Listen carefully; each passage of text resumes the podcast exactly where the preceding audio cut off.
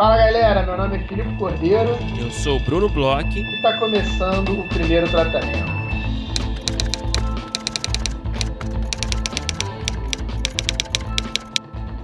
Fala, Brunão! Tudo bem? Fala, Filipe! Tá tudo bem por aqui? Como você está hoje?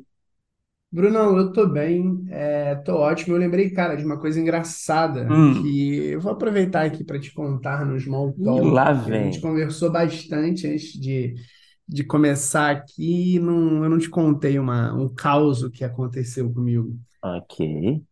Cara, eu tive uma reunião essa semana com uma diretora, e aí depois eu te falo quem é em off, porque eu não sei se pode falar. E, e, cara, começou a reunião, eu fui apresentado, né? Sim, era uma reunião que tinham várias, tinham dois diretores, tinham alguns roteiristas. E aí, quando estava no início da reunião, ela falou assim: Ah, você, Filipe, você é carioca, né? Eu falei: Ah, eu sou carioca, mas eu tô aqui em São Paulo. É, deu para identificar rápido, né, pelo sotaque. Ela, não, pô, porque eu sempre escuto podcast. Aí ela falou assim: eu já ia começar assim, fala, Filipe, tudo bem? Aí, É mesmo? aí, é, aí, cara, foi muito engraçado. E diretora medalhão? Diretora medalhão?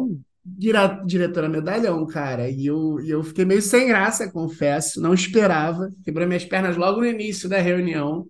E, e nem te contei, mas resolvi contar Porra, caos vamos interromper agora a gravação para você me contar quem é. Mas legal, uma boa, uma boa anedota, né? Para começar esse papo de hoje. A gente tem algumas novidades. É, Muitas novidades. É, temos é, uma novidade, inclusive, muito esperada. Duas, né? Mas uma delas é incrivelmente esperada por muita gente, que a gente vai.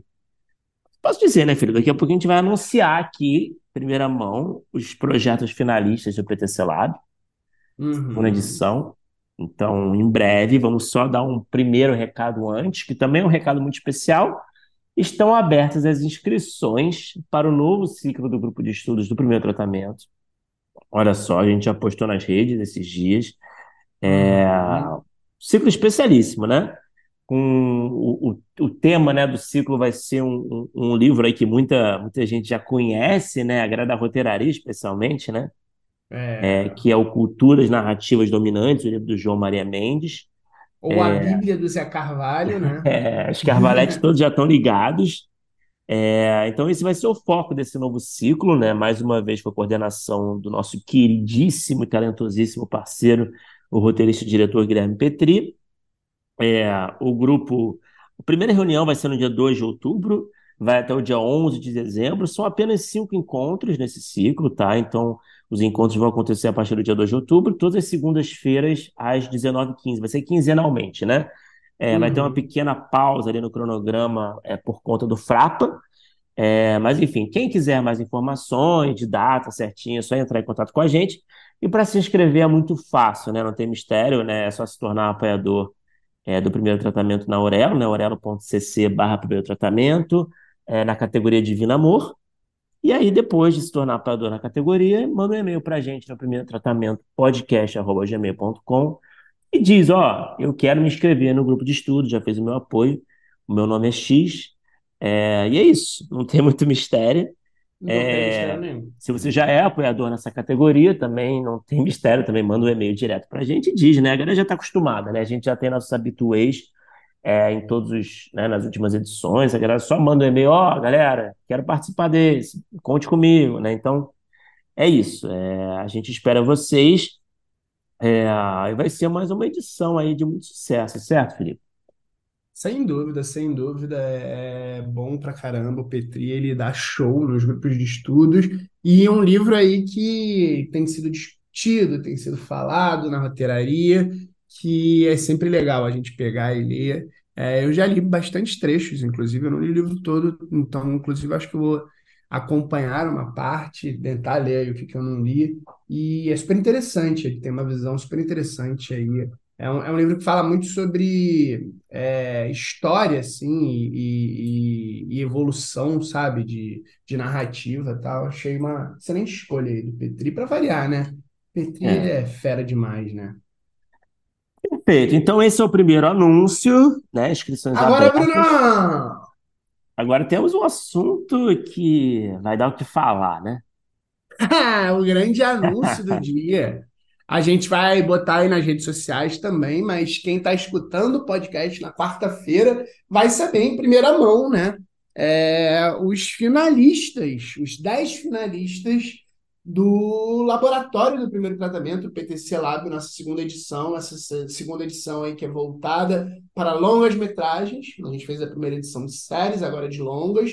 A gente divide né, em duas categorias, de comédia e drama. Então, são cinco finalistas de cada categoria, cinco projetos que são bem diferentes entre si, né? É, em cada categoria, dez projetos, então mais diferentes ainda, é, de projetos diferentes, autores diferentes, é, gêneros, né, subgêneros dentro do drama e da comédia diferentes. Foi uma seleção difícil, né, Bruno? A gente teve é, várias discussões, tivemos várias, é, vários projetos que ficaram ali na trave, Uhum. vários projetos que a gente amou e, e ficou analisando e pensando, mas é assim que é, né? São, no, no final, no final vão ficar três projetos em cada. Então a gente está fazendo aí essa, essa final, né, com, com dez projetos para depois a gente selecionar seis. Uhum. E vamos começar com os É, anúncios, né, e só para só para, né, a gente explicar, né, já explicou algumas vezes, né, a gente está, como o Felipe falou, né, são 10 finalistas que vão virar seis selecionados, e a gente vai fazer uma entrevistinha, né, a gente vai bater um papo com cada um desses Exato. 10 autores, né, desses 10 projetos nas próximas semanas, então, se o seu nome está aqui nessa lista, tenho certeza que a gente vai entrar em contato já amanhã, nos próximos dias aí, para agendar essa conversa, que é muito importante. Ano passado foi muito importante, né? Para a gente entender melhor o projeto, entender, melhor o que, que o autor, quais são as expectativas, né, dos autores desses projetos para essa é, possível participação no laboratório, enfim, a gente conhecer mesmo os autores, né? É, Sentir. e, e- e va- vai ser importante, né? A gente já quebrou cabeça para selecionar os finalistas e, e a gente que queria escutar também a galera. É sempre muito importante essa fase, né, Bruno? Exatamente. Agora vamos lá. É, temos aqui os, seis, os cinco projetos de drama, os cinco projetos de comédia, finalistas. Felipe, você quer começar, é, talvez, é, dando a lista dos projetos de drama de comédia? O que que você acha? Cara, a gente pode fazer cruzado aqui. Eu falo Tá, os de comédia e você fala de drama. tá bom. Beleza, então. Então eu começo aqui fazendo as honras dos finalistas de comédia. Faz um É, suspense, faz um suspense. bom, nossos finalistas de comédia são. Abre o envelope. Na verdade, o envelope é só com vencedor, né? Na verdade, os indicados, faz os indicados aqui, né? Mas enfim, vai lá. É Caio César, com o projeto Preto no Branco. Ana Sack, com o projeto Meikiruna, ou Maqueruna. É, Luana Fernandes, Aconteceu em Três Montes. Guilherme Oller, com Ludite. E nossa amiga, Letícia Fudissaco, com Mil Contriara e Levi. Tá aí, esses são cinco finalistas de comédia, projeto de todos os tipos, né? Tem, tem comédia com sci-fi, comédia com futuro distópico, comédia é, mais de uma, uma comédia dramática, né? De maturação, é, comédia de troca de corpos, né? Com twist nessa, nesse tipo de filme, tipo de história, né? Então, um twist bem original, por sinal. É, enfim, projeto de todos os tipos. Parabéns a todos os, os finalistas. E em breve, enfim, é isso. Aguarde nosso contato. E agora eu vou falar aqui, né, os projetos de drama, rapidamente, tá? É, então vamos lá. eu quero, eu quero também ah, todo, todo, todo suspense. mise-en-scène, né? É, ali o- os indicados, Tá. abre envelope. A câmera pegando cada um deles, né? Então vamos lá. Os projetos finalistas de drama são Tomso, de Diogo Leite, O Neto, de Marcelo Druck, Álbum de Família, de Tásio Silvestre, A Casa Inteligente, de Nina Rosa Sá, e Tapete Vermelho, de Luísa Quental e Irmã Gonzalez. Parabéns aos projetos finalistas. Também, né, uma outra seleção aí que também tem um pouco de tudo, tem é, terror, tem é, dramas familiares, tem é, dramas com fundo histórico, tem é, um pouco de sci-fi, também tem bastante, uma miscelânea aí, né, de, de, de subgêneros dentro do drama. A gente recebeu muito projeto legal, de novo, teve coisa que infelizmente ficou de fora, que se desse, né? A gente queria abraçar mais, mas infelizmente é, é o tamanho que dá para fazer as coisas. Eu queria agradecer muito a todas as pessoas que inscreveram os projetos. A gente viu pessoas e projetos muito interessantes, muito é, impressionantes mesmo. Acho que o nível foi muito alto, tanto dos projetos quanto de uma galera muito legal que já está trabalhando aí no, no mercado. A gente recebeu muitos projetos muito, muito interessantes mesmo, e de muitos autores que eu fiquei até é, contente e até emocionado de receber uma galera que está acompanhando aí o podcast, a gente que me sentiu lisonjeado, Bruno. Eu acho que você também deve ter passado uhum. um pouco por isso. Não, com certeza, cara. Altíssimo nível, a gente agradece mais uma vez. Se você não foi selecionado, segue o Bari também, não, não leve para o pessoal, tá? É uma escolha que acaba sendo apesar dos critérios que a gente coloca aqui para gente, né, definir, acaba sendo muito subjetiva sempre, né? Então, uhum. é isso, né? Essa é a lógica dessa seleção, dessa curadoria de laboratório, de, de concurso, até de rodada, né? É tudo muito subjetivo. Uhum. Então, mas é isso. Obrigado a todo mundo que se inscreveu. É, parabéns aos finalistas e em breve entraremos em contato para bater aquele papo rápido, tá? E em breve a gente anuncia também os projetos selecionados ali mais para a parte final do mês de setembro, tá bom, Felipe? Exato, Brunão. Agora vamos falar sobre a nossa convidada de hoje. A gente teve um retorno aí no podcast, uma roteirista que está lançando uma das séries mais legais aí do, do, do, nosso mercado nacional de séries, uma série que, que a gente até conversou no, no podcast, que chega a ser importante, aí a gente conversa bastante sobre comédia aqui, sobre como a gente está numa fase meio que de transição da comédia, a gente quer ver algumas coisas diferentes, algumas coisas interessantes, algumas coisas que a gente é, curte consumir, que a gente é, corre atrás de ver e que às vezes a gente está numa época que parece que a comédia ficou um pouco é, procurando se encontrar. A gente ficou talvez é. com uma comédia num lugar é, muito específico e em todos Sim. os outros lugares parecia que tinha sumido de alguma forma. E a nossa convidada tá, lançou, né, semana passada, tá aí é, é quente na Netflix o, o, uma série de humor, um humor diferente, um humor é, engraçado pra caramba. Conta aí, Brunão, com quem que a gente conversou? Felipe, a gente teve o prazer de conversar pela segunda vez nesse podcast com a Carol Garcia. Carol Garcia, roteirista, é, trabalhou em diversos projetos aí. Ela foi roteirista-chefe da série BO, que aqui não é baixo orçamento, por sinal indica esse filme, muito bom, BO. É, BO de Boletim de Ocorrência, série é muito legal, uma comédia numa delegacia policial no Rio de Janeiro. Ela também escreveu é, Os Longas Um Natal Cheio de Graça, Doce Família, Bom Dia Verônica, a primeira e a terceira temporada ainda inédita, escreveu Cine Hollywood, Tapas e Beijos, Impuros, é, Vai Que Cola, enfim. A gente tem aí uma roteirista é, experientíssima, com muito conhecimento, passou por muitas salas, escreveu longas, é, muita experiência com comédia, principalmente. É, não é à toa que a gente chamou a Carol Garcia para ser a consultora Estará no nosso laboratório. Né? É, fazer o link aqui entre os assuntos, né? Ela é super mentora, né? Consultora convidada dos projetos de comédia do PTC Lab, né? É, então, uma grande honra para a gente. É, enfim, muito legal bater esse papo novamente com a Carol. É, espero que vocês curtam. Vamos ouvir que foi bom demais.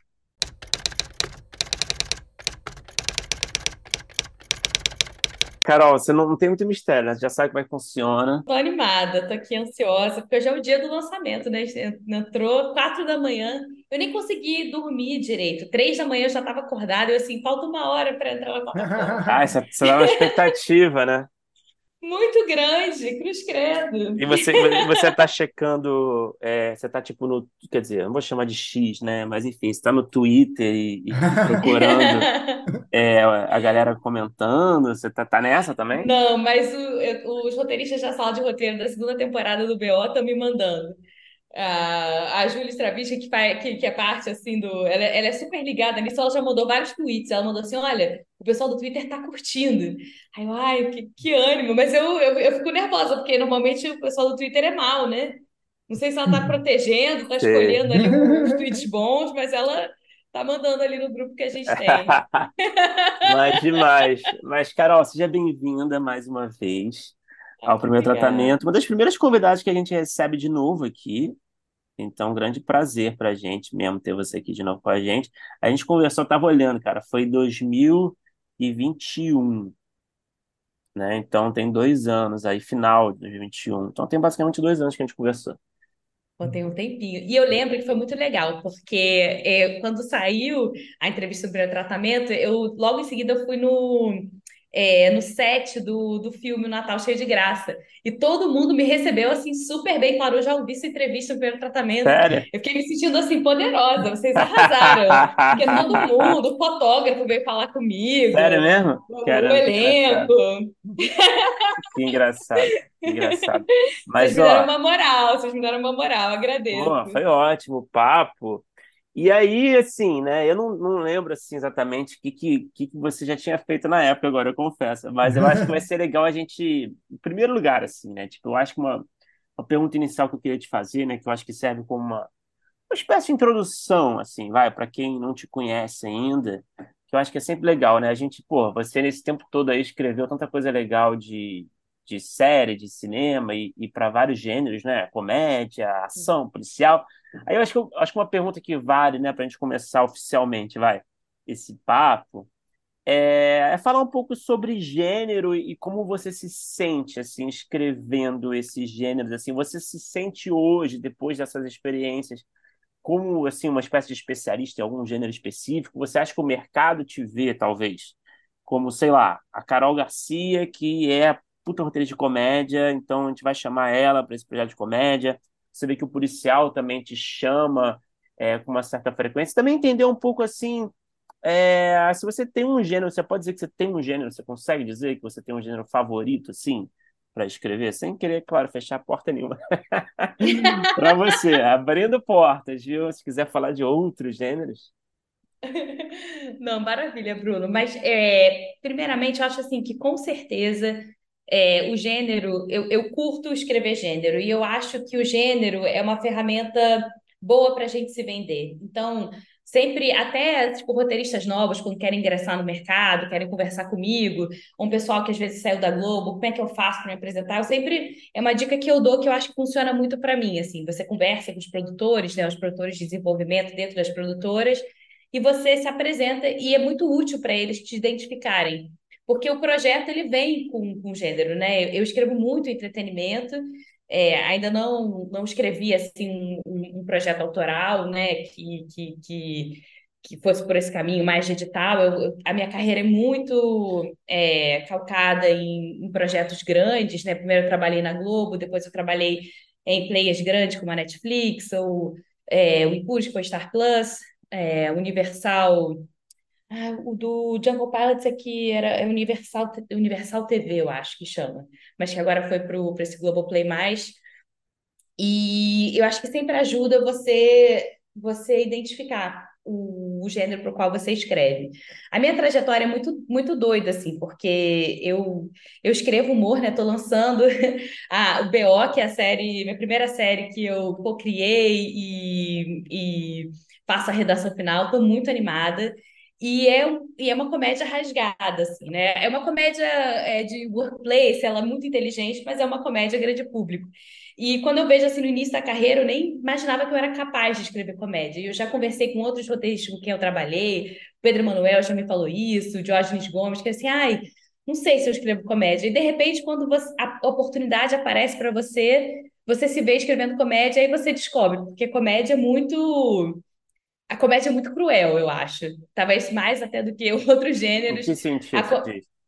Cara, ou vo- você é engraçado, ou você sabe escrever piada ou você não sabe. É muito, é muito doido isso, porque é, é, uma vez eu já vi assim, quando, quando, quando até em salas em que eu não era, né, roteirista final, eu vi assim que os meus os meus chefes falavam assim, hum, esse roteirista não, não sabe escrever comédia. Às vezes eles falam de um jeito, um eufemismo assim, pô, ele é bom de estrutura, mas não dá para escrever aqui. Eu, eu já ouvi, eu já ouvi isso e pô, estrutura é uma coisa super importante, super sofisticada, mas a comédia precisa da piada, você escrever para sketch. É claro que existem tipos de comédia, mas você rapidamente descobre pelo timing mesmo do, do texto, se a pessoa sabe. Porque a pessoa não precisa ser engraçada para saber escrever comédia. Então, até tem pessoas que são introvertidas que, pô, arrasam no texto. Uhum. Você não. Às vezes na, na sala não tá ali dando ideia, mas, cara, quando ela vai para descrever um tratamento, você vê assim, caraca, que, que, que afiado. E nesse sentido, eu acho que, é- que, que eu, eu tive sorte, porque no início da minha carreira, é, eu primeiro comecei como assistente de direção, fui assistente de direção na, na Rede Globo por quatro anos, trabalho, fui assistente de direção de Avenida Brasil, alguns projetos grandes, e estava pensando em fazer né, a, a, a mudança para roteirista. Aí eu trabalhei com o Zé Carvalho, no departamento que ele tinha, Zé Carvalho da roteiraria, grande guru do roteiro, que vocês conhecem também, maravilhoso. E aí ele, o departamento dele ficou só um, um, um ano dentro da Globo, e aí a gente tinha essa escolha de se, eu- se, se eu voltava para assistência de direção ou se eu ia para o roteiro e abrir uma vaga no Tapas e Beijos. Aí eu sem ter escrito comédia, mas eu, eu amava Tapas e Beijos, e eu achava assim, não, esse Tapas e Beijos não é na minha cabeça, né? É, tem personagens, tem histórias, não é tão comédia, talvez eu me dê bem. E, cara, fiz um teste, o pessoal me curtiu, o Lisboa e o Nilton, que eram os, os chefes da sala de roteiro na época, me deram a oportunidade e, pô, eu aprendi pra caramba. E aí foi abrindo portas é, de, de comédia, e aí depois eu, em comédia, eu acho que depois do, do Tapas, fiz o Cine Hollywood, que também é incrível, incrível, e uma voz bem específica. É, eu, eu acho que esses dois foram muito bons também, porque eles eram projetos que já, exist, assim, já existiam, né? Os personagens já existiam, por mais que o Cine Hollywood fosse a primeira temporada, quando eu entrei, existiam os filmes, né? Então tinham. Então, também quando você é um, um roteirista iniciante, é legal, né? Você entrar numa. Você escrever personagens que já existem, eu acho que é um exercício bom e é divertido. E, e aí eu segui em comédia. Depois eu fiz Vai Que Cola, coordenei duas temporadas. Escrevi A Vila também. Depois eu escrevi o é, Minha Mãe é uma Peça, que acabou não existindo. É, infelizmente não conseguiu, não conseguimos filmar porque o, o, o Paulo faleceu, né, de Covid.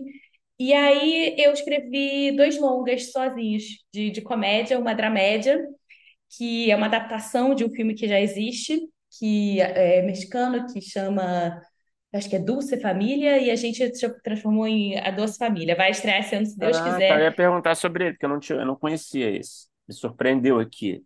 Eu não tinha pesquisado. É muito legal, é muito legal. Esse, cara, e é bem, e é bem doido, porque se você for assistir o mexicano, ele é super rasgado e tal. E quando a gente adaptou, é, o pessoal da Glass, a Maíra, a Carol Alckmin me chamaram para fazer é, o, né, como é que você adaptaria? Eu, eu falei, eu, eu, eu fui jogando, falei, olha, eu fiz mexidas que, que levaram a gente mais para a dramédia. E eu achei que funcionou pra caramba, assim, que é uma. Acabou virando uma história de uma mãe e filha. Então, a Mariana Xavier, né, que, que é, que é né, uma atriz gorda, muito conhecida como a Marcelina, né, filha do, da Dona Hermínia. É como se ela fosse filha de uma Mayra Card, assim, de uma, de uma mulher que, que, né, que, que vem de magreza. E aí ela, e a trajetória basicamente ela vai se casar, ela quer caber no, no vestido da mãe que casou com grávida dela naquele vestido. E ela falta, precisa perder alguns quilos e, e entra nessa jornada maluca. Então, tem muita coisa interessante falando sobre é, gordofobia, mas também de pressão estética. Tem muito da minha relação com a minha mãe que eu trouxe para o filme, assim, eu até li esse roteiro com ela nas primeiras versões. Eu fiz durante a pandemia, cara, e a gente chorou. Ela chorou, foi um, tem momentos assim catárticos de. Porque é muito bom, né? Testar a leitura. Eu usei minha família um dia, falei, não, preciso de vocês. Sentei eles numa mesa, vou fazer uma leitura em voz alta.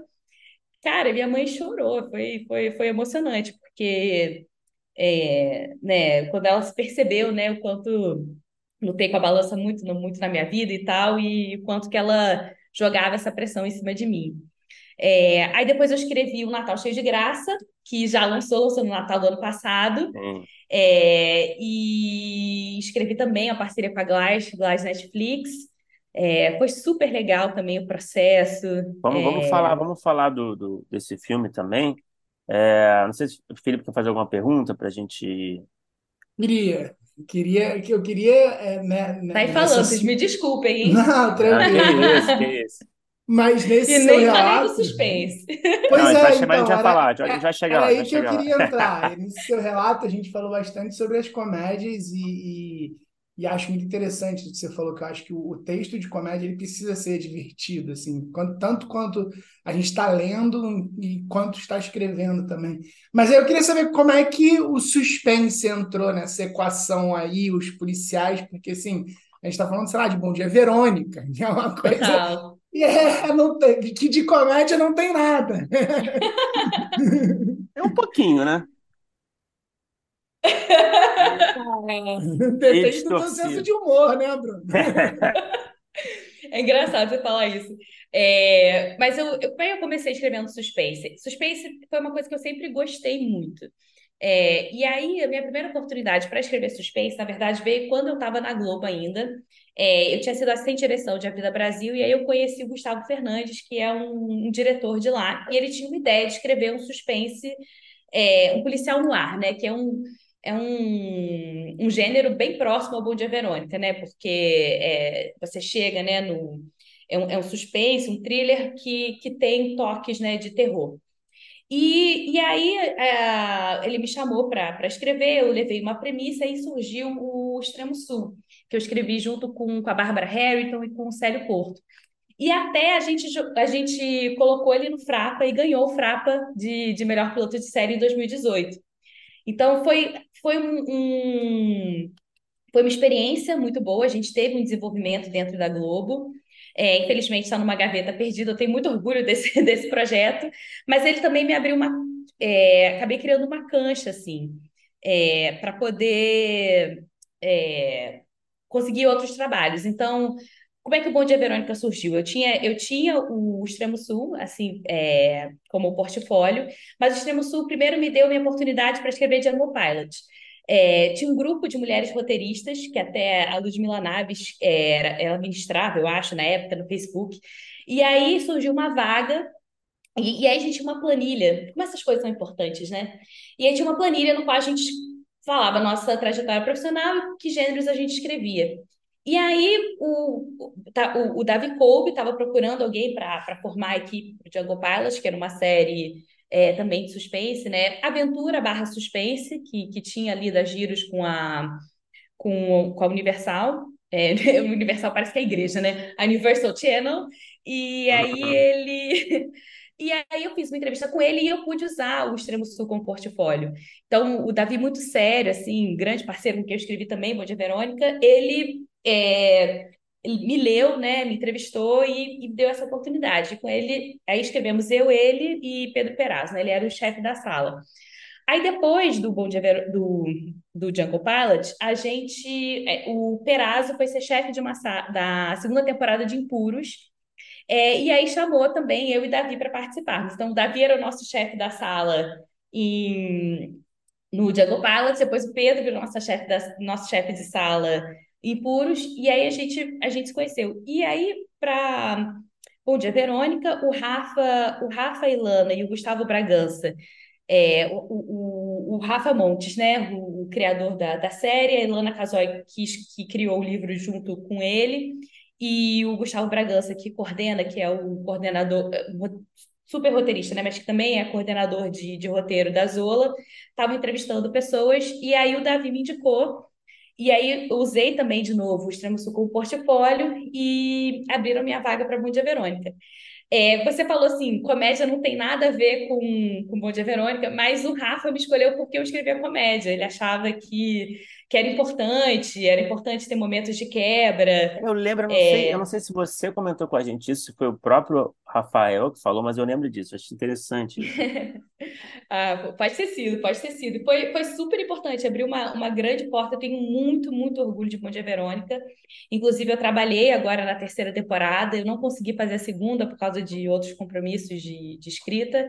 E a terceira temporada eu consegui participar, tô, tô muito feliz. Eu acho que vai ser um sucesso, assim, arrebatador. Já que a gente está falando do Bom Dia Verônica, Carol, desculpa te interromper, não sei se você Hum. planejava falar mais, mas eu sou fãzaço, né, da série, Ah, que né? Não bom! tem Eu, jeito, eu acho uma das melhores produções nacionais, assim, do, assim, talvez a melhor do streaming, assim.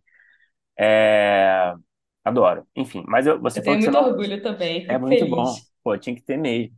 E aí eu, você falou que você não participou da segunda, né? Mas eu queria entender, assim, talvez comparando a primeira com a terceira, que a gente não sabe nada, sei que você não pode falar, senão você vai tomar esse tiro de sniper aí da, de um representante da Netflix. Imagina o Rafa falando assim, me ligando assim, ué, que você veio falar, tá dando spoiler, tá dando spoiler. Mas assim, de forma muito vaga, assim, né? Eu, assim, é, o que você puder falar, eu queria entender um pouco, assim, sei lá, se a primeira e a terceira, né?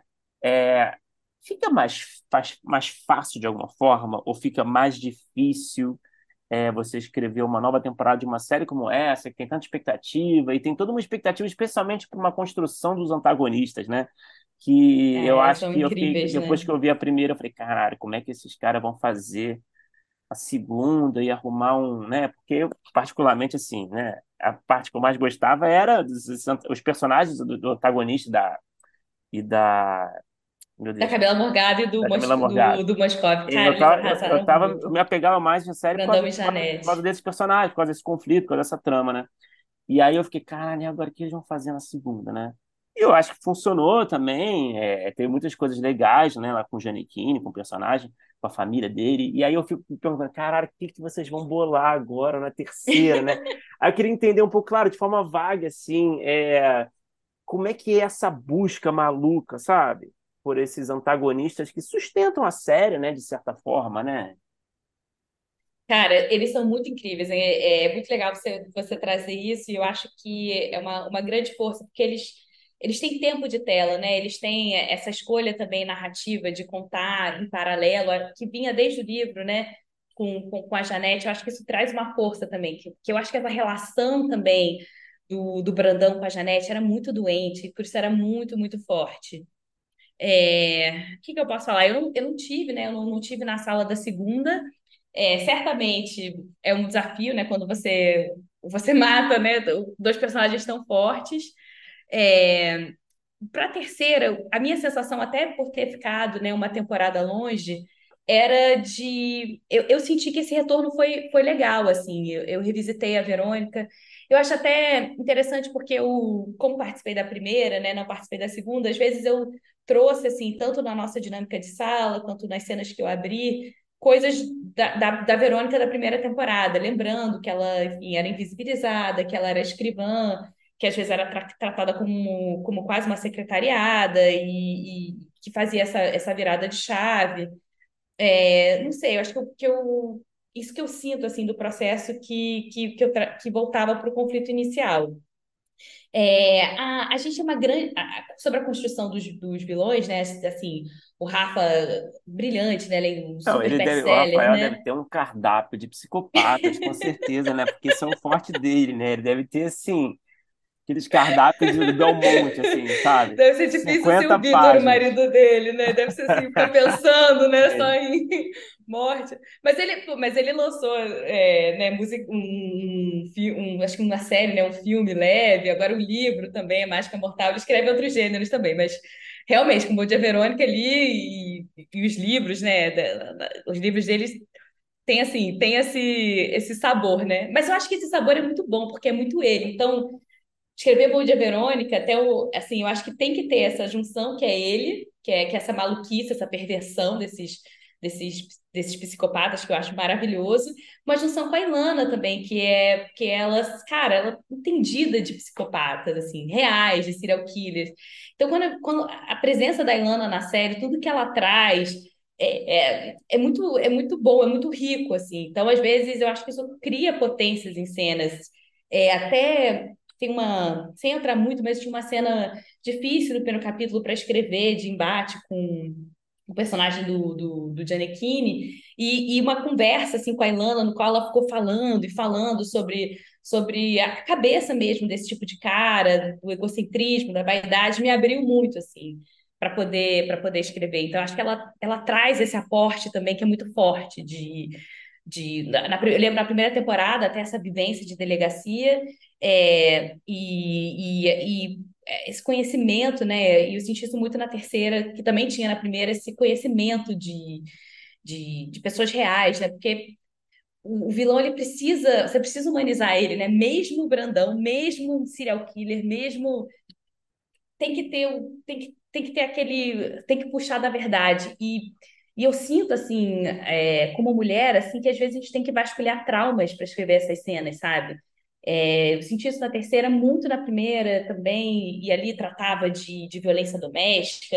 Você tem que pensar em momentos em que, que, que você foi reduzida, que você foi sexualizada e você não queria, que passaram do ponto com você. Você tem que vasculhar nesse lugar muito é, ruim. E às vezes você se sente mal depois de ver a cena, mas depois você se sente mais forte para poder chegar nessa verdade, que eu acho que é a potência da série, sabe? Tem algum desses dois gêneros que você curte mais escrever? A gente está num momento que, que é, é, Quer te tá colocar numa caixinha, né? Não, não, é que eu fiquei curioso mesmo. É, é, é dá dá para ver que você fala com muita paixão dos dois. Mas tem, por exemplo, se, se, se do nada, assim, um, sei lá, na sua cabeça, um projeto que sai da sua cabeça, vocês costumam ser é, em algum desses dois gêneros, mais para um, mais para outro? Fiquei curioso. Cara, muito doido. Não, é dos dois.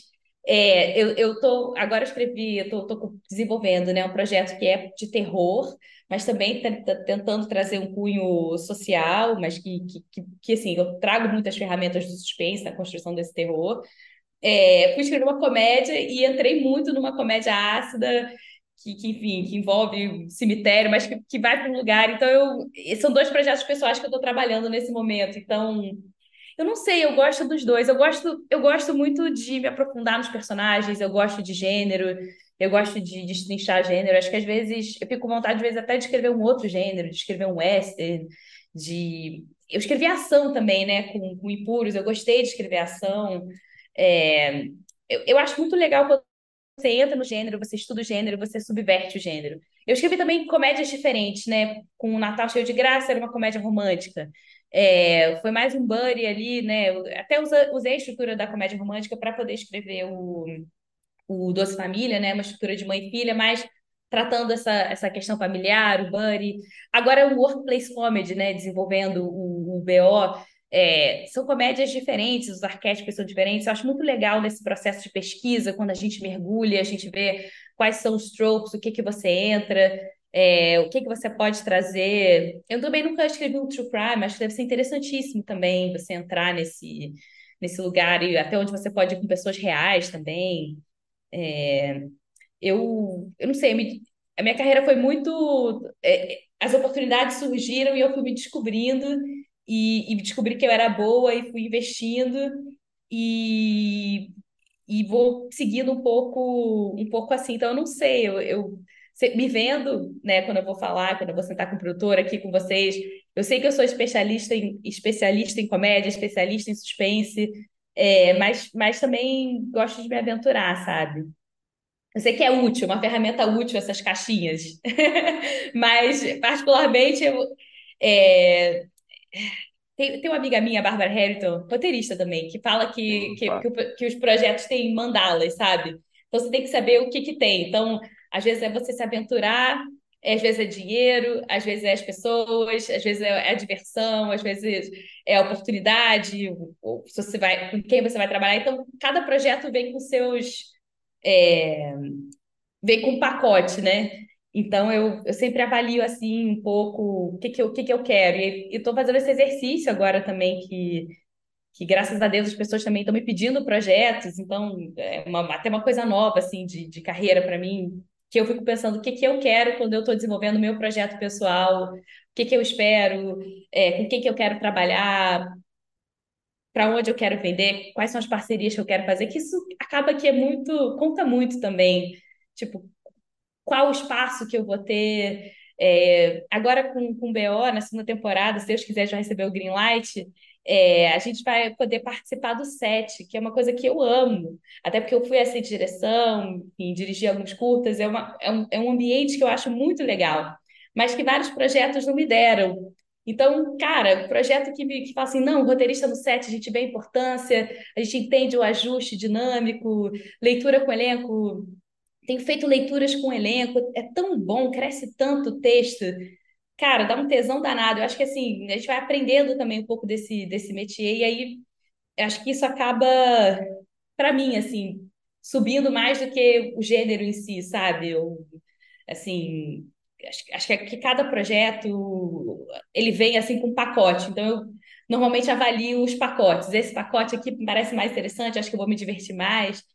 E também tem um momento, assim, eu acho que durante a pandemia, por exemplo, eu adorei escrever comédia, porque foi muito difícil. O pai do meu marido faleceu de Covid, era, era, era barra pesada, então escrever comédia era, era leve, era, sabe, era... Dava uma esperança, assim, acho que, que também tem um pouco, um pouco isso. Ô, Carol, vamos falar do BO então, para a gente começar Oba! a entrar nesse assunto que está quente, né? É, me fala como é que surgiu o, o projeto, é, como é que chegou esse convite até você, ou, ou talvez você tenha originado já o, o projeto, eu não sei muito. É, enfim, queria entender um pouquinho desse começo do, da criação, da concepção. Cara, o BO foi muito legal. Ele, eu acho que foi 2021, no início de 2021 foi, porque na pandemia eu escrevi, no início, os anos de pandemia às vezes dão branco, assim, eu tenho que dar uma. no início de 2021, é, o, eu fui chamada, o projeto já tinha um desenvolvimento inicial, né, uma Bíblia vendida, é, a premissa, né, a ideia original tinha sido vendida, foi desenvolvida pelo Rassum, a Fabiola, o Nigel e o Gui Sintra, e aí eles me, a Netflix me chamou para chefiar a sala. E foi muito legal. O pessoal da Camisa Listrada me chamou. E é muito doido. Eu nunca tinha trabalhado com eles antes. Adoro trabalhar com eles. E foi uma coisa de, de perfil, de indicações. Até nem sei quem foram todos os meus anjos da guarda que me, que me levaram até essa oportunidade, mas foi, foi muito legal. Eu já estava querendo dar esse passo na carreira. Eu já tinha passado por muitas salas. E era uma oportunidade para chefia de sala e criação, né? Porque aí, a partir dessa premissa, a gente desenvolveu a Bíblia.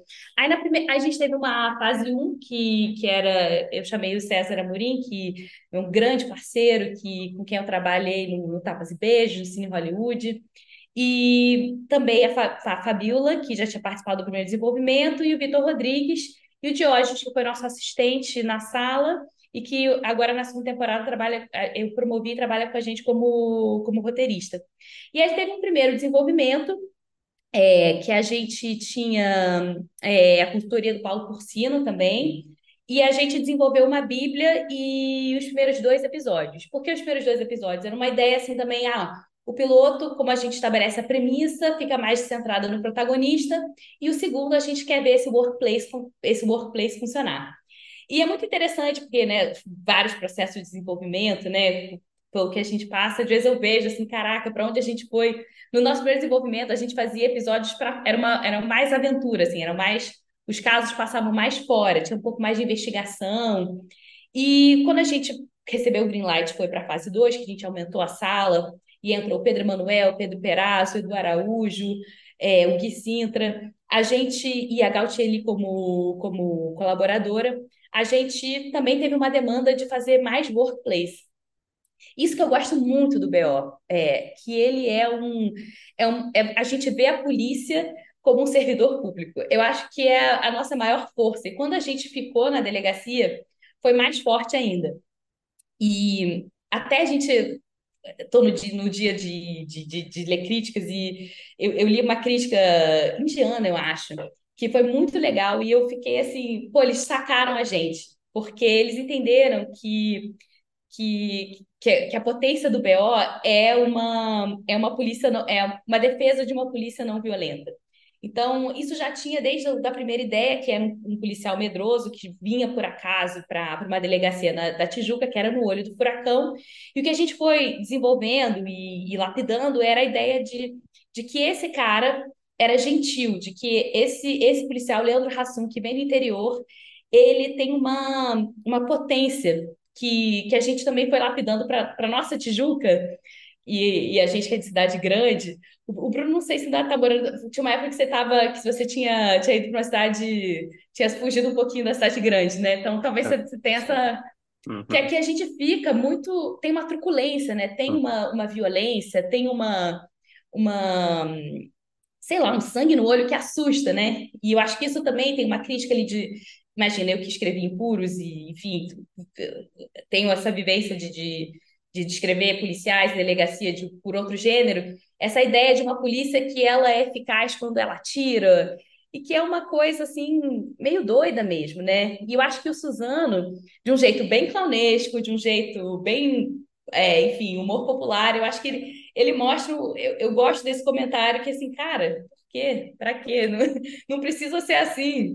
E, a gente foi desenvolvendo isso e desenvolvendo com, com os outros personagens. Então, esse policial medroso que chega por acaso, que capturou o grande bandido foragido, o Serrote, da marca das caçaniques, vem para Tijuca, é promovido para Tijuca, percebe que está num, numa DP que, que os, os delegados rodam, né? Porque, que a marca das caçaniques adora matar os delegados. Ele assim, caraca, o que, que eu estou fazendo aqui? Mas esse cara, porque ele é bom coração, porque ele tem bom coração, porque ele é gentil, além de medroso, ele é gentil e ele é generoso, é ele que vai conseguir, é, ao fim e ao cabo, é, acho que isso não, não dá muitos spoilers, bom, vou, vou dar um passo para trás, né? vai que alguém briga comigo. Ele vai ser a arma mais eficiente contra essa contra essa máfia truculenta, enfim. Mas eu acho que é muito legal, porque a gente consegue ver também a, o nosso recurso nesse no workplace, né? E, e aí muito também do, do, do Hassum, né? A gente é, durante esse processo, né? Antes eu já tinha trabalhado com o Paulo Gustavo, né? Que, que é pô, uma, né, um gênio do humor também. E o que eu aprendi com o Paulo, que é muito doido, porque a gente está aqui, primeiro tratamento, roteiristas falando para roteiristas, né, sobretudo. Mas o Paulo, ele era completamente anti-roteiro, assim, era, era muito doido, é porque para ele era assim, cara, o que vale é a piada, eu tenho algumas máscaras que todo mundo que já trabalhou com o Paulo vai se recordar. Ele, ele não gostava de ser Dorothy, então, para ele, o personagem não podia carregar a história. Ele gostava mais de ser um comentador, porque ele achava que era onde ele poderia ter mais graça. E ele não. Essa coisa da estrutura, para ele, que importava eram as esquetes. E para mim, pô, eu estudei, estudei é, roteiro, estudei em Colômbia roteiro. E aí, cara, ele. E, e aí eu via que, cara, é, funciona. Até uma coisa assim, antes, antes tudo que eu aprendi nos manuais e com os meus professores, tem uma força da comédia. Então, isso para mim sempre foi um, um guia muito forte durante todos os processos de desenvolvimento. Então, até lá no início, e, e escrevendo a, a, segunda temporada, que ainda não recebeu o de produção, se Deus quiser vai receber quando for ao ar isso aqui, mas a gente sempre começa com o exercício de pensar quais são as esquetes, né? As esquetes que cabem para esse personagem, para esse protagonista, nesse ambiente, que condizem com a nossa, com a nossa premissa. E a gente começa a partir daí, porque é muito importante e mesmo quando eu escrevi o Tapas e Beijos, lá no início da minha carreira, sempre tinha esse momento, cara, aqui a gente precisa de um esquete. Então, o humor, ele é muito, ele é muito pautado por isso. Então, a gente é, pensava muito, muito nisso. Queria aproveitar até fazer uma pergunta disso que você estava falando, é, sobre. Eu vi uma, uma, uma, acho que uma entrevista até com o Rassum, que ele falava um pouco sobre o BO e falando sobre essa questão de ser um humor popular, que era uma coisa que ele queria, eu queria saber um pouco como é que foi esse envolvimento dele, até que você falou, né, que, que, é, que é uma ideia, pelo que eu entendi, que, tá, que ele estava ali desde o início, né? Super. É... E o, o Rassum foi um super parceiro. E o, cara, vou rasgar uma seda aqui, mas é totalmente verdadeiro. Ele é muito, muito parceiro do humor. E quem escreve humor sabe que isso é muito difícil vindo de estrelas. e eu acho que ele, assim, ele é muito, e ele é muito workaholic, ele é muito compenetrado ele era, foi muito parceiro durante todo esse processo. É, como é que a gente fazia? A gente é, tinha entregas, essas entregas passavam com ele, a gente fazia leituras com ele. Então, sobretudo no, na fase 1, a gente passava, tinha o crivo dele, tinha o crivo da camisa listrada, o crivo da Netflix. Então, Ele estava ele- bem presente ali no início. super, super. E durante o processo todo, Ele até porque depois dirigiu alguma coisa, não foi? Dirigiu, dirigiu o episódio 7, muito bem dirigido, ele é ótimo diretor, e ele tem esse time, que é muito importante o time do humor, sabe? É incrível, não preciso nem dizer, mas como diretor também acho que muito presente. É, e ele muito. E, enfim, sempre munindo a gente, coisas que ele precisava, grandes premissas. É, o episódio 5 de Campo Manso, é, a, a grande virada, vocês não assistiram ainda, então não vou dar esse spoiler, mas tem uma grande virada de uma chave de quem são os personagens na delegacia do 8 DP, ideia dele. É uma e é isso, é uma contribuição muito muito rica em cima do, do, do que ele recebia. Então, eu não lembro se era uma fase que a gente estava com sinopses ou se a gente já estava com escaleta, se era beat sheet, mas teve algum momento que ele, cara, sabe isso aqui? Por que, que a gente não faz isso? E, sabe, era muito, é, muito, muito investido. Então, ele tinha coisas desde o início que, que ele falou, assim, cara, a- eu quero, é, quase encomendas, assim, para para gente, né, como sala de roteiro. Pô, eu vejo o Suzano aqui, vejo, acho importante ele ter isso, vive, passei por essa situação. É, e, e até ideias de, de episódios. O episódio 7, por exemplo, que é o episódio da bomba, veio de uma ideia dele também. Falou assim, cara, e se a gente botar. E foi um, um pepinaço pra gente, porque ele começa o episódio, ele chega na, pra, pra usar o banheiro, né? E ele senta numa bomba. Então a gente faz uma, uma, uma homenagem, né, ao, ao Duro de Matar. E a gente assim, caraca, a gente vai segurar o nosso protagonista. Até quando a gente consegue segurar o nosso protagonista sentado? Ainda mais Leandro Hassum, um gênio da comédia física, sentado numa privada. Cara, e achei. Não vou dar spoiler também, mas, cara, a gente segurou bastante, assim. Eu fiquei impressionada. E foi um pepino que a gente, assim, cara, será que a gente não desfaz? Não, não vamos desfazer. Vamos, vamos tentar trazer situações de comédia, desenvolvimento dessa trama e vamos, tent- vamos ver o que que a gente consegue pensar para essa situação. Então, foi muito assim. E o, o BO tem uma, uma dificuldade, assim, particular de escrever, porque o workplace, né, ele é muito procedural, é, né, tradicionalmente. E o, né, até escrevendo para uma plataforma, né, escrevendo para o Netflix, a gente tem que pensar muito em ganchos. Então, a- é- é- tem um malabarismo que a gente faz, né, que a gente tem que escrever o, né, o grande arco, a gente tem que é, se esmerar também ali no, no nosso procedural, é, que é bem, é bem difícil, assim, mas eu acho que a gente acertou bastante. Eu tô muito, muito orgulhosa. É, ô Carol, é, eu queria que você falasse um pouco, pelo que eu entendi, foi a sua primeira experiência como roteirista-chefe, talvez? Sim, sim, Tá. primeira chefe de sala. Então, eu queria, eu queria falar um pouco disso, assim, que eu acho que é muito interessante. Da sua perspectiva, como é que, assim, eu não sei quais eram essas expectativas, né, antes de assumir, né, esse cargo e tal, e todo esse desafio, né? Mas eu queria entender como é que foi essa experiência para você, se foi uma experiência, assim, que teve mais é, dificuldades do que você esperava, né, mais, assim, desafios, né, talvez. É, você tinha muito claro, assim, um, um sistema é, que você tinha em mente, assim, depois de, né, tanta experiência nas, em salas comandadas por outras pessoas, né? Você tinha muito claro, assim, um plano, assim, uma forma de, de tocar o dia a dia? Você tinha alguma preocupação? Quais eram as maiores preocupações que você tinha em relação, não só, né, à, à condução do projeto com o canal, com os roteiros, mas também na forma de lidar, né, e tratar esses seres humanos na sala? Queria ouvir um pouquinho, assim, que, que um resumo assim, uma, uma síntese, como é que foi para você essa experiência assim? Sim, e tá cedo, né? Porque eu, eu sigo sendo roteirista-chefe do, do BO Uhum. na segunda temporada também. Cara, eu adoro ser roteirista-chefe, adoro o trabalho da sala de roteiro, mas eu entendo que não é para todo mundo, porque ele tem muitos desafios, né? Para além de escrever, você tem que gerenciar pessoas, você tem que gerenciar ideias, e, e para além, né, da sala de roteiro, você tem que lidar com os diretores, com os produtores, é, com, com o elenco, com, com os executivos é, consultores. Então, isso são, são, são é, expertise, são habilidades que nem todo mundo tem. Eu descobri, assim como várias coisas na, na, na minha carreira, às vezes a gente descobre passando por elas. Eu tive a sorte de, antes de aparecer minha primeira chefia de sala, eu ter sido, eu ter participado de várias salas, muitas salas. Então, eu participei do Tapas e Beijos, participei do Cine Hollywood, participei do, do Vai Que Cola, da Vila, é, do Bom Dia Verônica, do Jungle Pilot, é, do Impuros, do Minha Mãe é uma Peça. Foram muitas, muitas salas que eu participei. Então, eu participei até do Sobrevivi, que era uma sala com, com o Zé Carvalho, que acabou o projeto que não saiu. Então, eu convivi com muitos chefes de sala, então eu tinha muitas referências. E, e eu, então, eu, tinha, eu vivi muito o outro lado. Então, eu também já tinha uma perspectiva do que, que eu achava que funcionava mais, do que funcionava menos. E eu conversei muito com as pessoas. Então, eu conversei com o Célio Porto, conversei com, com o Davi Kobe antes de, de chefiar, conversei com a Renata de Carmo, e fui trocando umas figurinhas um pouco. Uma coisa que eu acho que, que sempre me. É, que, que, que, sempre me, me pegou um pouco no audiovisual era cronogramas. Então, eu assim, cara, a gente está sempre sem tempo, a gente está sempre tendo que trabalhar final de semana. Caraca, por quê?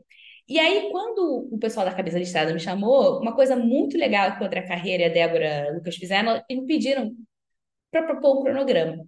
Sempre me pediram para propor um cronograma e para propor equipe. Então, sempre eu leio também, como, como o Davi Kobe fez comigo, ler, entrevistar. Eu acho que isso, a disciplina me ajuda muito. Então, quando eu fui fazer o cronograma, eu pensei, o que, que eu quero fazer? Qual o tamanho dessa equipe? É, o que, que eu quero que cada um desculpa, faça? Carol, quanto tempo durou, assim, a primeira temporada, exatamente? Cara, eu acho que a gente teve, é, entre fases 1, 2 e hum, ajustes de pré-produção, acho que a gente teve coisa de dois anos.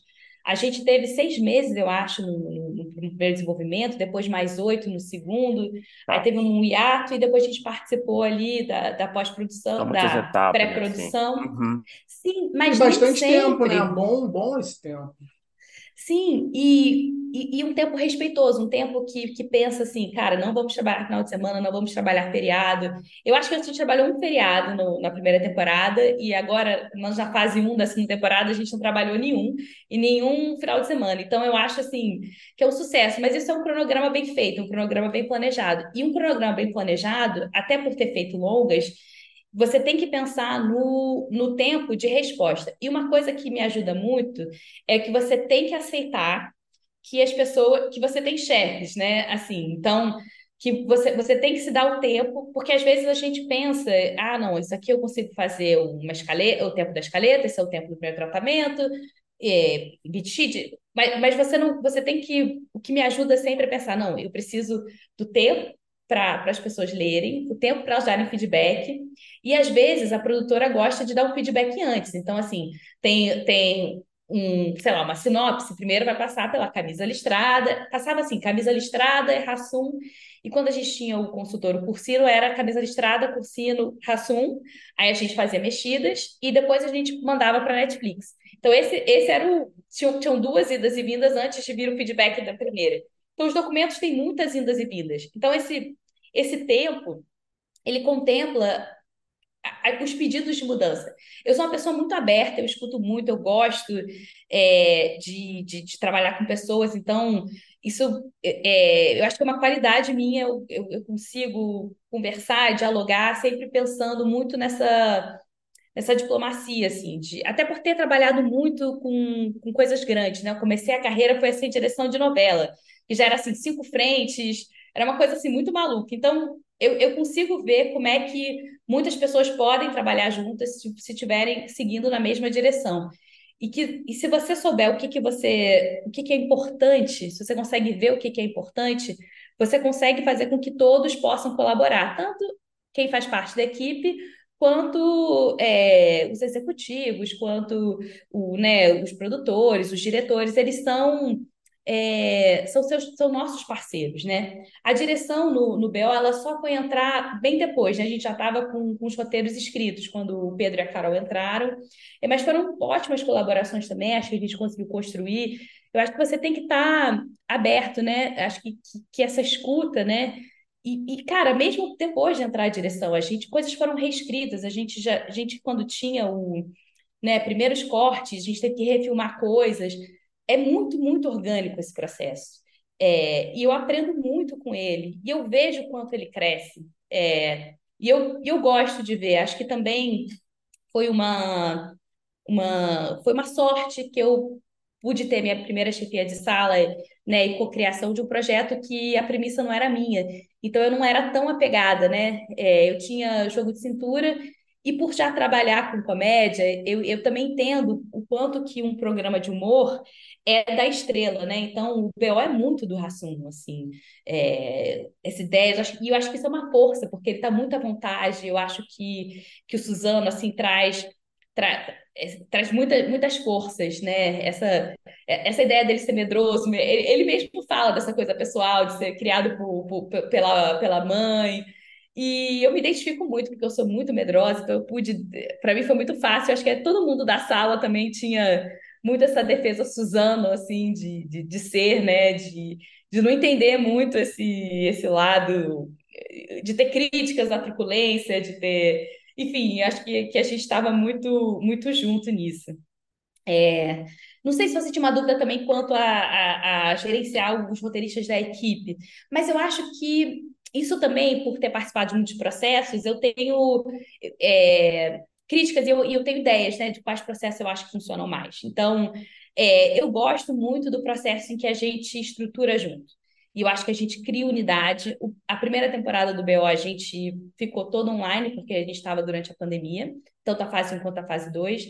Mas quando, agora, para a segunda temporada, a gente conseguiu uma sala física e, nossa, como cresceu. Eu já tinha isso na minha cabeça. Cara, 10 roteiristas. Não, 9 roteiristas. 9 roteiristas é muita gente. É muita gente. É muito Muita difícil. gente. Mas eu acho que quando você sabe o que você quer de cada roteirista, e não é que não, não tenha um rujo, não é, não é perfeito, né? É, existe um espaço da discordância, mas eu acho que é discordância respeitosa, eu acho que a sala tem, tem muitas é, tem muitos aprendizados, né? E é um ambiente que eu gosto de estar. Então, eu já gostava quando eu era roteirista, e como roteirista-chefe, eu, eu tenho essa disciplina e gosto de estar ali. Então, a gente passa muitas horas lá debatendo ideias, construindo. A ideia vai, a ideia vem. É, tem uma máxima que, que é assim, que acho que vem do, do teatro de, de improviso, que é assim, não diga não. Então, você tem que deixar as ideias fluírem, né? Porque elas vão saindo. E que tem um momento em que as ideias elas elas brilham assim. É, é, às vezes tá vindo ideia ruim, ideia ruim, ideia ruim, aí tem uma ideia que vem e todo mundo se olha assim, cara, eu acho esse momento assim muito catártico e eu curto Sei. muito assim, que é assim, caraca, achamos. E às vezes são, são, são buracos de história que a gente tem que ir, é difícil, porque assim, caraca. E sempre quando a gente chega nesse, tem um momento de um buraco, você fala assim, pô, será que a gente tem que destruir tudo? E, cara, quando você está na chefia da sala, o destruir tudo é você. É, é, é, é, a sua vez, né? O seu na reta. E eu tive, enfim, chefes que, que eram bem é, durões, assim, né? E eu, eu entendi um pouco mais. Você imagina, eu conheci em direção de. eu tive, eu tive. Passei por situações de assédio moral mesmo, mas é, eu entendi um pouco a pressão que eles sentiam. Só quando você tá é que você entende, né? De tipo, caraca. É, mas, mas a, a verdade é que você tem que ter paciência, porque você vai é, você vai achar o caminho. E eu passei o episódio 4, que é um dos episódios que eu mais gosto da primeira temporada. Foi o episódio que a gente teve que destruir da fase 1 para a fase 2, era uma coisa completamente diferente para ele poder existir, porque ele não estava funcionando. Então, às vezes a gente tá pegado e a gente, ai, será que dá? Será que será que a gente ah, não faz uma pontezinha aqui, faz um remedo? E tem um momento que você tem que falar assim, caraca, não tem que derrubar. E, e essa é a hora que a maior, a maior parte da sala vai falar assim, pelo amor de Deus, porque tem todos os apegos, né? Mas essa, essa é a função, e é uma função ingrata. E também é uma função, né? A gente, é, né, como redator final, você reescreve as pessoas. Então tem algumas, algumas coisas, mas faz parte, sabe? Eu acho que, Tá. que, que, que quando a gente vê, né, que é pro, pro, pro bem, né? A gente está caminhando para o mesmo lugar, eu acho que, que todo mundo fica, fica feliz, sabe? Ô, Felipe, eu posso fazer uma pergunta rápida aqui também sobre isso, só para não perder? É, Carol, você comentou aí que você participou, né, como, como, como head writer, né? Você participou da escolha dos roteiristas para compor Sim. essa sala e tal. Eu queria entender um pouco como é que foi esse processo. Você quais foram os critérios? Você sabia, por exemplo, você sabia o que você esperava de cada roteirista, né? Você falou. Você foi com procurando perfis específicos que se complementassem? É, foram indicações de, de, de, de, amigos de confiança? Foram pessoas que você já conhecia o trabalho? Você pediu material para avaliar? É, ou foi na base de uma conversa? Como é que se deu esse processo? É, Primeiro, eu pensei, num, quando eu estava montando, né, o BO, por ser uma comédia, uma comédia popular, grande público, eu sempre imaginei que seria bom uma equipe grande, para justamente a gente poder trazer diversidade e trazer mais vozes, porque justamente para poder falar para mais públicos. Então, eu sempre pensei nisso de cara, assim, que eu queria. É, comédia também é muito bom, né, para jogar ideia. E, e eu, eu, queria, eu queria diversidade de vozes. Então, sempre pensei, né, pessoas é, de estados diferentes, né, mulheres, homens, é, pessoas LGBTQIA+. Sempre, sempre pensei nesse sentido, né, pessoas negras, sobretudo homens negros. sempre foi, né, roteiristas que fossem homens negros, porque, por se tratar de polícia, é, né, eu entendo que eu tenho uma, é, tenho uma cegueira, né? Tenho um ponto cego que eu não eu posso imaginar, mas que eu, que eu, que eu queria ter essa voz, eu queria alguém para poder dizer assim, não, isso aqui, isso aqui é, isso aqui é delicado, isso aqui é onde dói, porque, né, são as maiores vítimas da polícia. Até por, por né, é, pelo tema, né, a gente queria fazer uma, uma comédia workplace, uma comédia workplace leve, mas se tratando de polícia, eu sempre soube que isso era uma, um lugar que eu precisava ter atenção. Quando eu pensei, né, fora, fora esses aspectos, né, que eu queria possibilitar essas vozes, eu queria ver que roteiristas que, que eu, né, quais são os perfis. Então, é, sempre pensei que era importante ter dois roteiristas sêniores, dois roteiristas que seriam plenos e dois é, que, eu, que, eu, que eu gosto de pensar que são, sei lá, um pouco mais júniores, mais piadistas. É, para poder ter uma uma fluidez, assim, eu acho que é, é bom ter coisas diferentes, porque se você tem muitas pessoas parecidas ou mesma na, com o mesmo tipo de habilidade, talvez não tivesse o mesmo tipo de frescor. Porque eu acho que essas, elas se complementam. Então, por exemplo, os roteiristas mais, mais sêniores, eles te estruturam. Então, quando você. Cara, estrutura, estruturar é muito difícil. E não é todo mundo que entende. É, acho que isso, é, isso vem com, com o tempo mesmo. Então, eu, eu, eu precisava, assim, né, o volume, né? Eu, eu, precisava de pessoas que entendem de estrutura, que, que, que, entendem, que conseguem levantar, mas eu não precisava que os seis fossem assim, porque às vezes também quem está há muito tempo tem alguns vícios. Então eu queria também ter os júniores, que são aquelas pessoas que, que chegam assim com frescor, que mais sabem, que vão te dizer o que elas gostam de ver, que vão trazer coisas malucas, que vão é, trazer ideias doidas para poder ter esse frescor, né? Para poder é, é, trazer uma. te tirar da, da, da, zona de conforto. Eu lembro que, que na escolha do BO da segunda temporada foi o Edu Araújo, que eu pensei assim: caraca, ele tinha acabado de, de sair com os sudestinos e era uma coisa que eu tinha visto, cara, isso aqui é muito bom. É, e, e foi uma coisa que, que imediatamente foi assim: não, cara, vai ser muito bom ter ele aqui na sala com a gente. É, a gente. E também os plenos, né? Porque os plenos, eles estão é, sabem escrever comédia, sabem escrever piadas, já estão mais tempo, e eles seguram, né? Era um pouco, era um pouco esse o, o pensamento, sabe? De, de como eu selecionei os roteiristas. Aí o processo, como foi? Foi por tudo quanto é jeito. Então, porque eu queria diversidade, e eu fui falar com roteiristas negros que eu conhecia e fui pedir indicações. É, por exemplo, Michel Carvalho era alguém que eu falei assim, poxa, assim como eu fui escolhida porque eu estava no banco de dados de, de, de roteiristas mulheres, eu entendia que eu conseguia chegar em outras bolhas assim. Então, também olhei no banco de dados das roteiristas mulheres, é, fui falando com, com, pessoas que eu conheço, e aí é olhar currículo, olhar, é, pedir né, o material, porque é muito importante ler, e fazer uma entrevista. Eu entrevistei todo mundo. Chamei algumas pessoas com quem eu já tinha trabalhado, o Pedro Manuel era alguém com quem eu já tinha trabalhado, é, o Pedro Perazzo também. É, mas eu também gosto de fazer essas, de, de, de, trabalhar com pessoas novas, com quem eu nunca trabalhei. E eu acho muito, muito bom você olhar como a pessoa escreve, né? Como a pessoa escreve, como a pessoa é. Porque, como eu gosto de sala de roteiro que todo mundo estrutura junto, é alguém que eu vou passar muitas e muitas horas. Então, você já tem que sentir se a pessoa, sei lá, tem gente que não.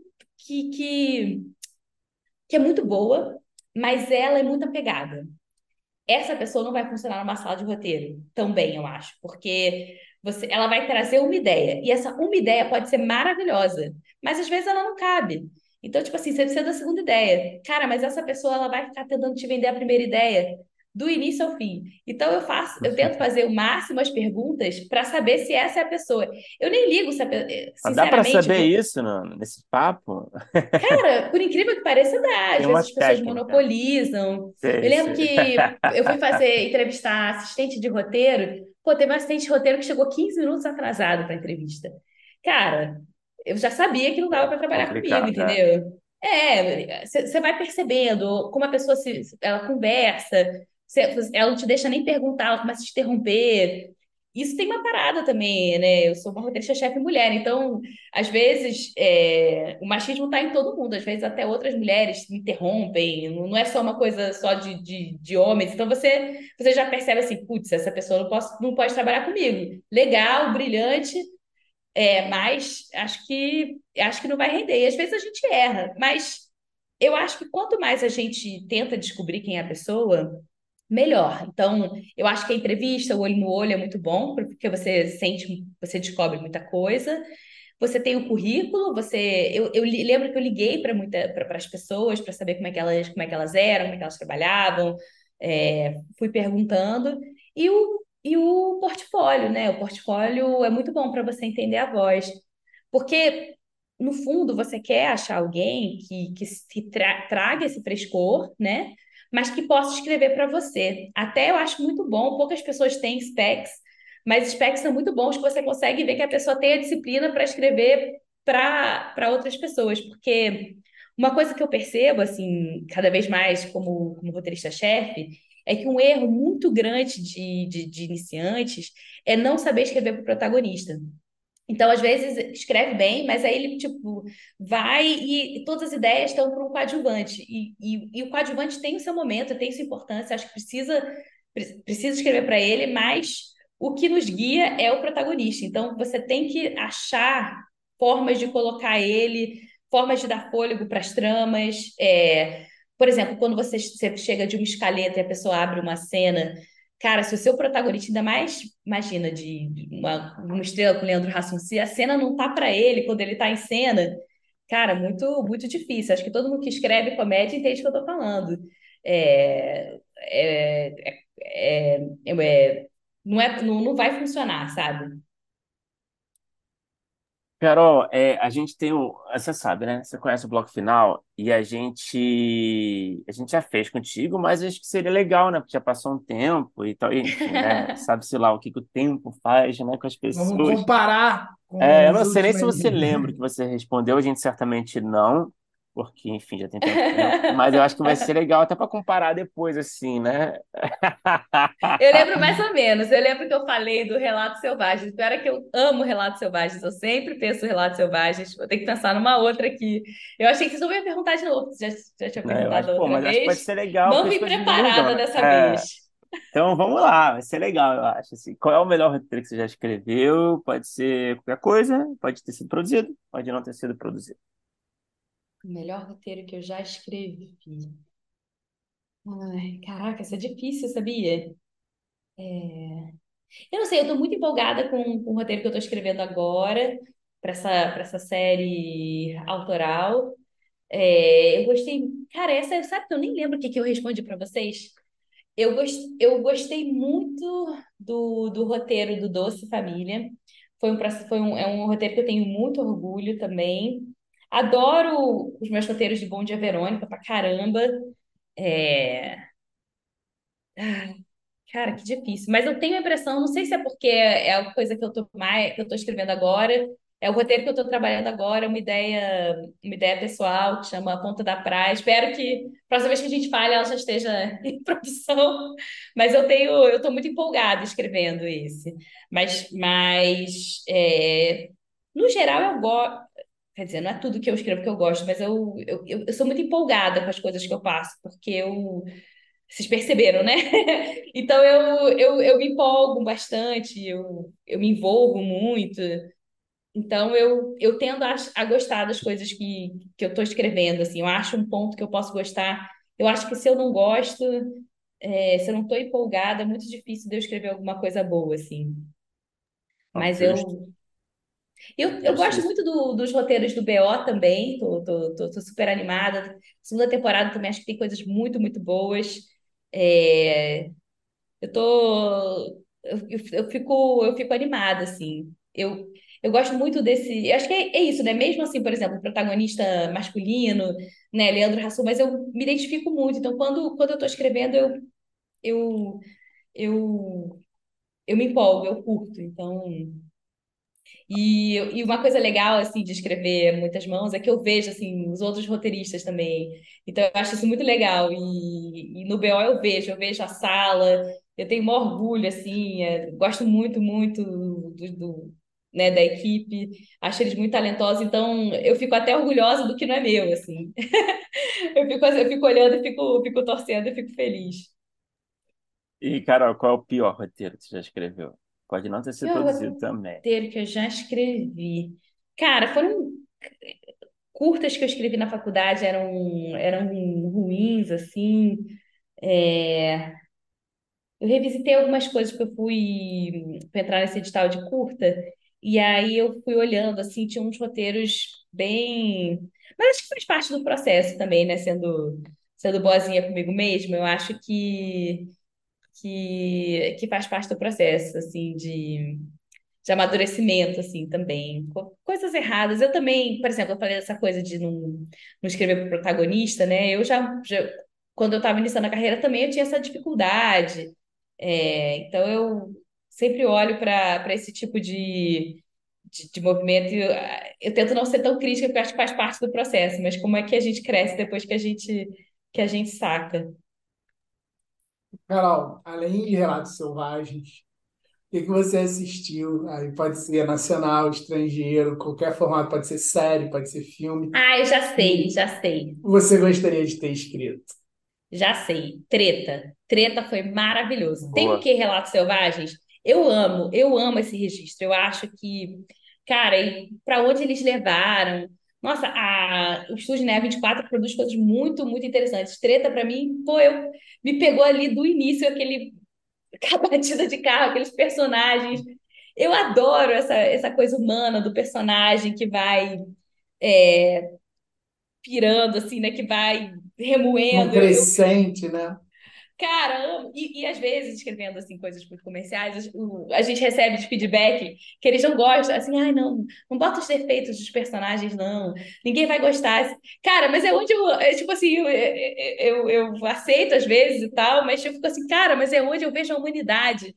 É onde eu acho que a comédia tá melhor. É quando você, assim, porra, eu me identifico no defeito. Então, naquela Especialmente picuinha, na aque- comédia, né?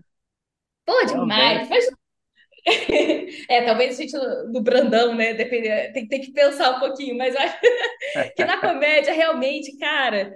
é, Mas eu acho que também no, no drama vai ter que elaborar um pouquinho, mas na comédia, especificamente ali no treta, pra mim, eu, eu me identifico com as coisas ruins, com a picuinha, com, com, com esse. Como, como você se.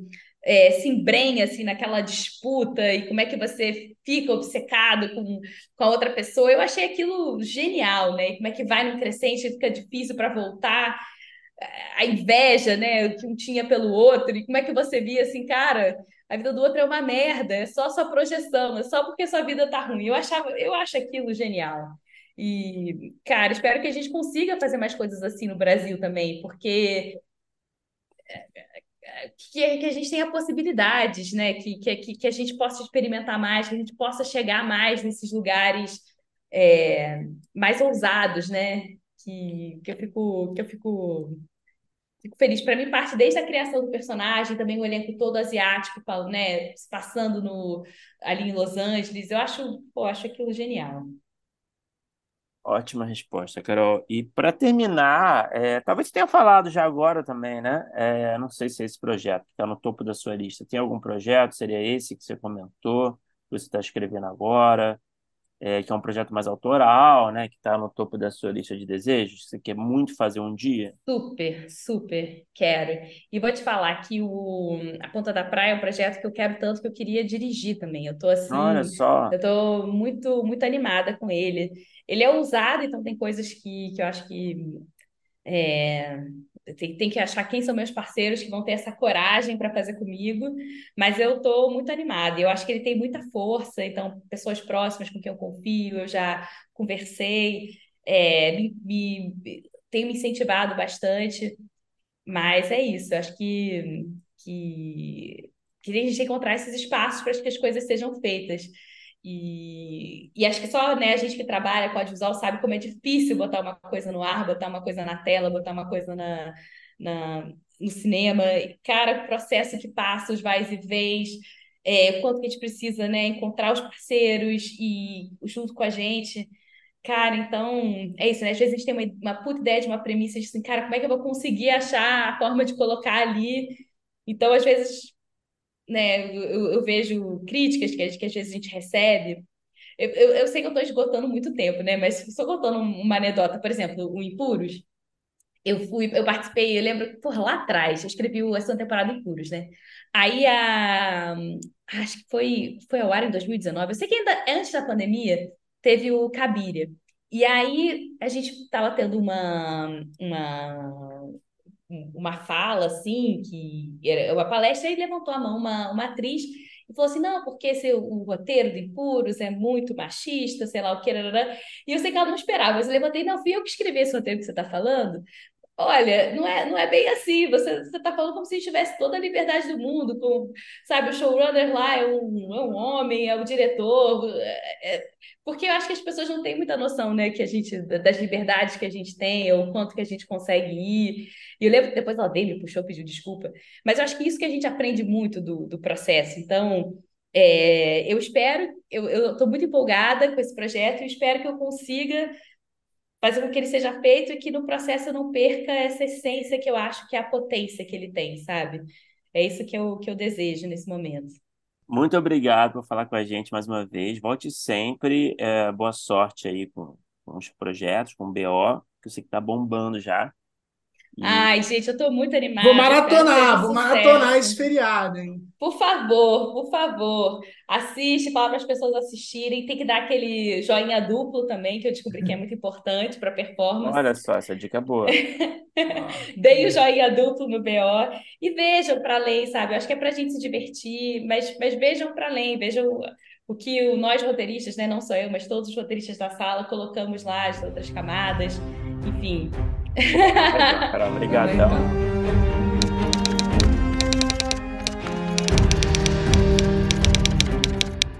Opa, chegou até aqui?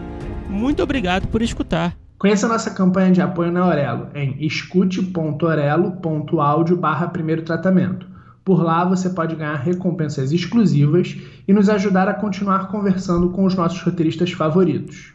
Tem dicas, comentários ou sugestões? Fala com a gente pelas nossas redes sociais e não se esqueça de assinar o feed do primeiro tratamento pela Aurelo. Até a próxima!